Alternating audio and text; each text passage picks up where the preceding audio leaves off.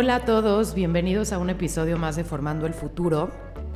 Hoy vamos a repetir invitado de honor que es Vicente Bertiz, es profesor de historia aquí en secundaria y además es maestro, es profesor en universidades, es un historiador excelente que nos da muchísimo gusto que esté aquí para explicarnos más que una parte de la historia, un episodio actual que es la guerra de Ucrania y Rusia, em, un episodio sin duda preocupante, alarmante y que nos involucra, si no directa, indirectamente al mundo entero y algo de lo que tenemos que estar pendientes.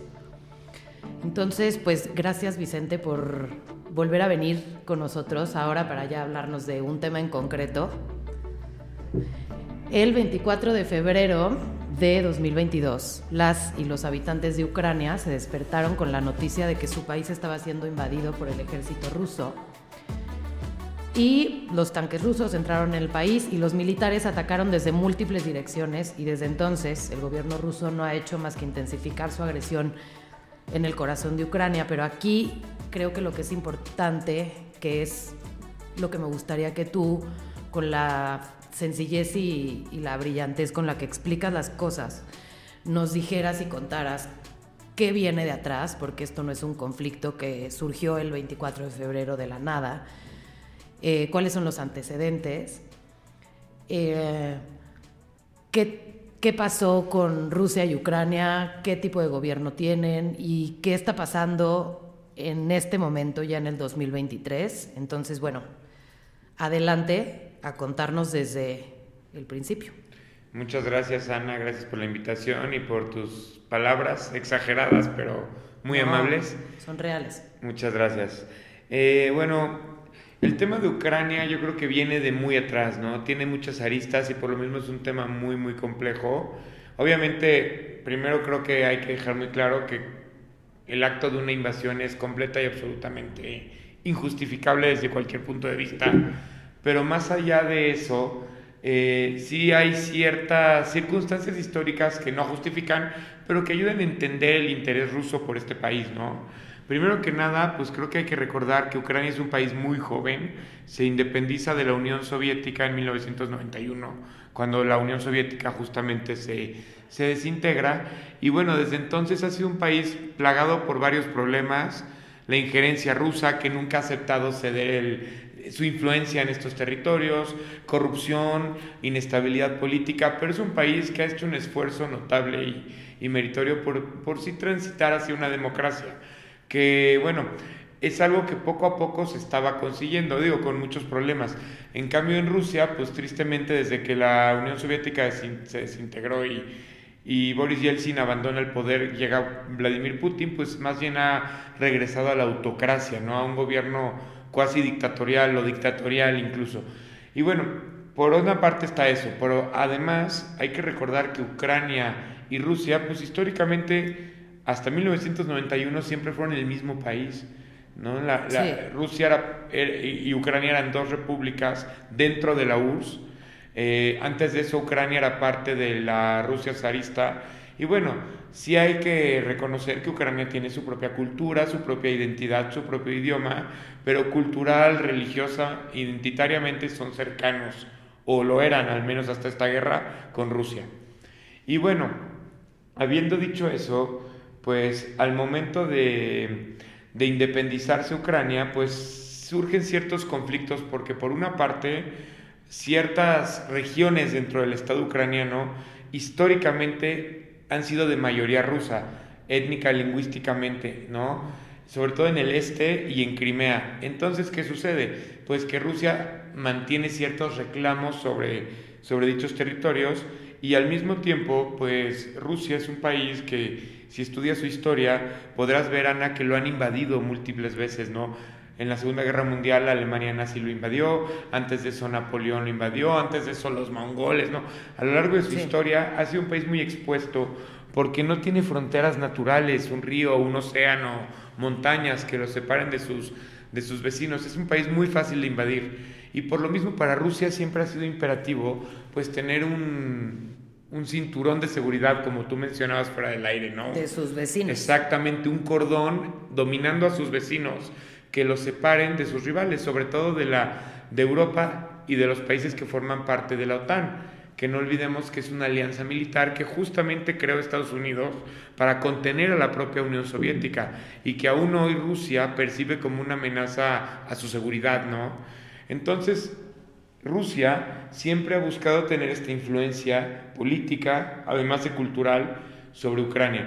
Y lo que pasó es que en el 2014 el gobierno ucraniano, entonces dirigido por Viktor Yanukovych, trató de acercarse un poco a, a la Unión Europea, tener un gobierno más abierto al comercio, más abierto a, a, a, los valores occidentales y obviamente a Rusia eso no le gusta, porque para ellos supone una, una, pérdida de influencia y una pérdida de este cinturón de seguridad que mencionábamos, ¿no? Entonces el gobierno de Putin presionó a Yanukovych para cancelar este acuerdo, lo cual desató unas protestas muy grandes en el 2014 que duraron más de 100 días, el famoso Euromaidán, que terminaron con varios muertos y con la renuncia de Yanukovych a Rusia. Y en ese momento, viendo que Rusia perdía su influencia, pues invadió ilegalmente la península de Crimea mandó soldados sin uniforme a ocuparla y se anexiona este territorio. Y además empieza a, apoyar a movimientos prorrusos dentro de Ucrania, por lo que empieza una guerra civil. El conflicto no empezó en el, en el 2022. Ahí fue el conflicto entre Rusia y Ucrania, pero la, guerra en sí es desde el 2014, porque tenemos estos separatistas rusos armados y apoyados por, por Moscú contra el gobierno ucraniano, que por otra parte pues era un gobierno muy corrupto, muy empobrecido, pero bueno, pues a partir de ahí han tratado de, pues de recomponer su país y bueno, pues finalmente lo que hemos visto ahora simplemente es algo que, que se veía venir, aunque para serte honesto, nadie pensamos que, que Rusia se atrevería a hacer esto, ¿no? Una invasión abierta. Y bueno, pues lo que estamos viendo es un conflicto que se está estancando, que por lo menos va a durar todo este año, creo, espero equivocarme. Y bueno, pues ya veremos qué depara el, el futuro.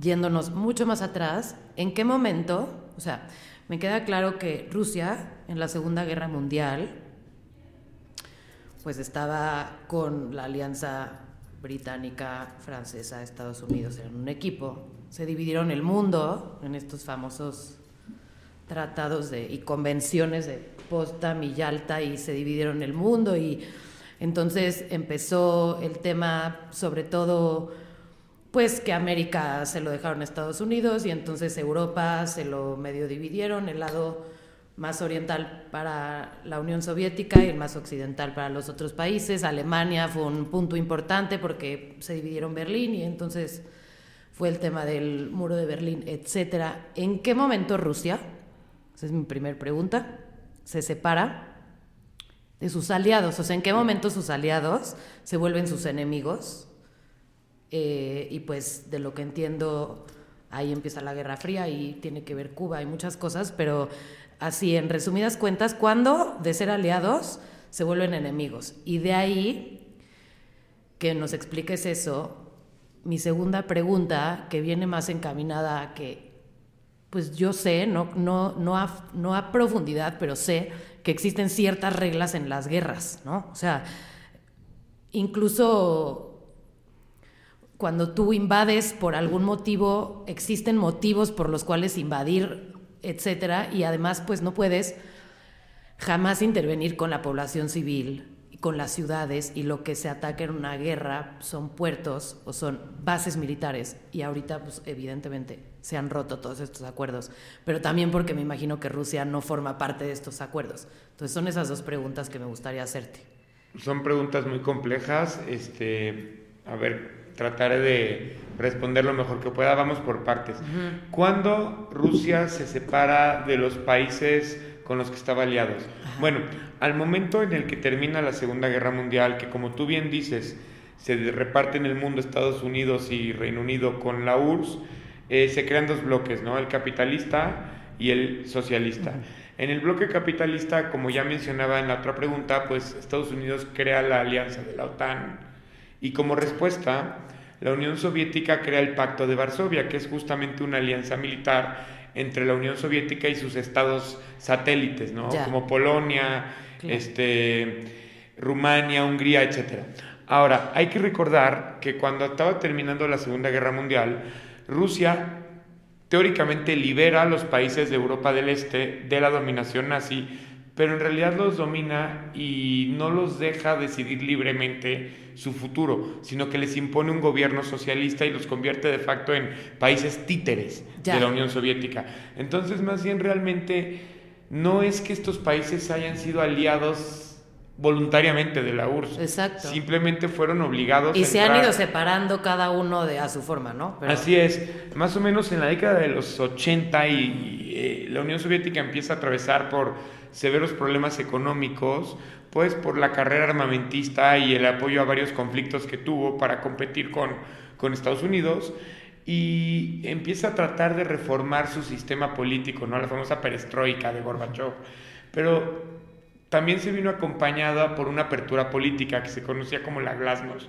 Entonces se reduce la censura, se trata de liberalizar un poco el contenido de Rusia para pues que pueda haber una transición pacífica hacia un Estado más moderno y evitar la ruina, porque acuérdate, estaban quebrando, pero se les sale de control el proceso.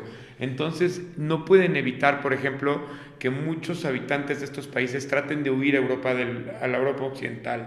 ¿no? Entonces empiezan a descomponer y eso culmina en la caída del muro de Berlín. Entonces finalmente la Unión Soviética fue capaz de evitar esto y por lo tanto se pierde este mito como de fuerza que tenía. Entonces estos países empiezan a transitar poco a poco a la democracia. Algunos lo logran hacer pacíficamente, como es el caso de, de Polonia o de Hungría, otros un poco más violentamente, como por ejemplo Rumania, ¿no? cuando derrocan al dictador a, Ceausescu. Pero bueno, así es como se empiezan a, a debilitar. Entonces esto lo que hizo es aumentar la sensación de, de alarma que, había en, Rusia y finalmente em, eh, pues eso, eso es lo que también ha llevado yo creo a este deseo de tratar de intervenir y de dominar eh, a Polonia. ¿sí? ¿Me recuerdas la segunda pregunta?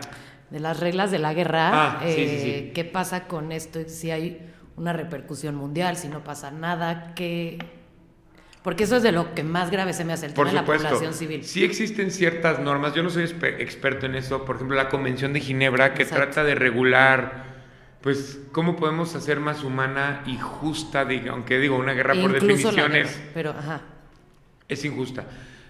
Pero recuerda un pequeño detalle, Rusia y Ucrania oficialmente no están en guerra en la narrativa que no se han declarado la guerra. Exacto, en la narrativa que tiene el propio gobierno de Putin, están haciendo una operación militar especial porque el gobierno de Ucrania, según Moscú, tiene vínculos neonazis y están reprimiendo y, y según ellos hasta persiguiendo a la población rusa cosa que obviamente carece de toda prueba, sin negar que pueda haber abusos y animadversión, ¿no? Pero entonces oficialmente no están en guerra y por lo tanto no reportan lo que hace el ejército ruso como una guerra. Y muchas veces quienes están luchando son mercenarios, como el famoso grupo Wagner. Son mercenarios que se crean con presos que sacaron de las cárceles y entonces oficialmente no es el Estado ruso el que está haciendo esto, ¿no? Entonces son, pues son eufemismos, si lo quieres ver así, como para no, no, no asumir la responsabilidad de lo que están haciendo y también, pues obviamente en todas las guerras no es la única en la que se habrían roto estos, estos acuerdos de la Convención de Ginebra, porque finalmente, pues en las guerras siempre hay una carencia de supervisión y muchas veces Rusia está mandando a soldados que no están bien entrenados, bien preparados, bien equipados, no están bien, ni siquiera bien alimentados, ¿no? Y esto pues que lleva pues al saqueo, violaciones de todo tipo de derechos, etcétera.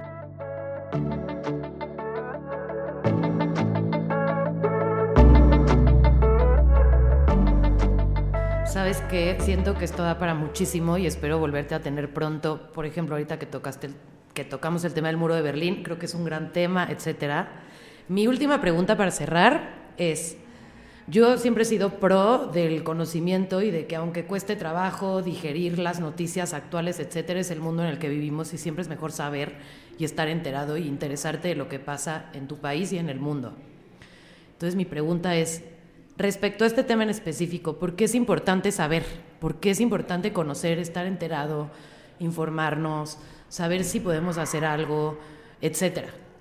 Yo creo sobre todo que al final son cosas que directa o indirectamente nos afectan a todos, ¿no?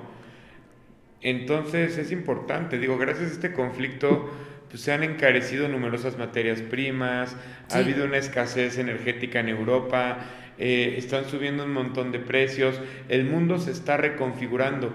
Este conflicto puede suponer el fin de la globalización tal cual la conocemos, porque ahora eh, el mundo se está reordenando en bloques otra vez, ¿no? Entonces eso, eso nos va a afectar a todos. Y por otra parte, pues una guerra al final afecta la vida de muchas personas que aunque no nos vinculemos directamente con ellas, pues yo creo que es un mínimo de empatía, ¿no? Entonces, estar informado de esto y pues yo creo que nos hace bien a todos. Sí, yo coincido. Mil gracias, Vicente. Te voy a invitar luego para ver de qué tema hablamos. Gracias por estar aquí y pues los esperamos. Esperamos que sigan escuchando Formando el Futuro, que lo compartan. Si tienen algún tema que les interese, nos escriben a nuestras redes sociales.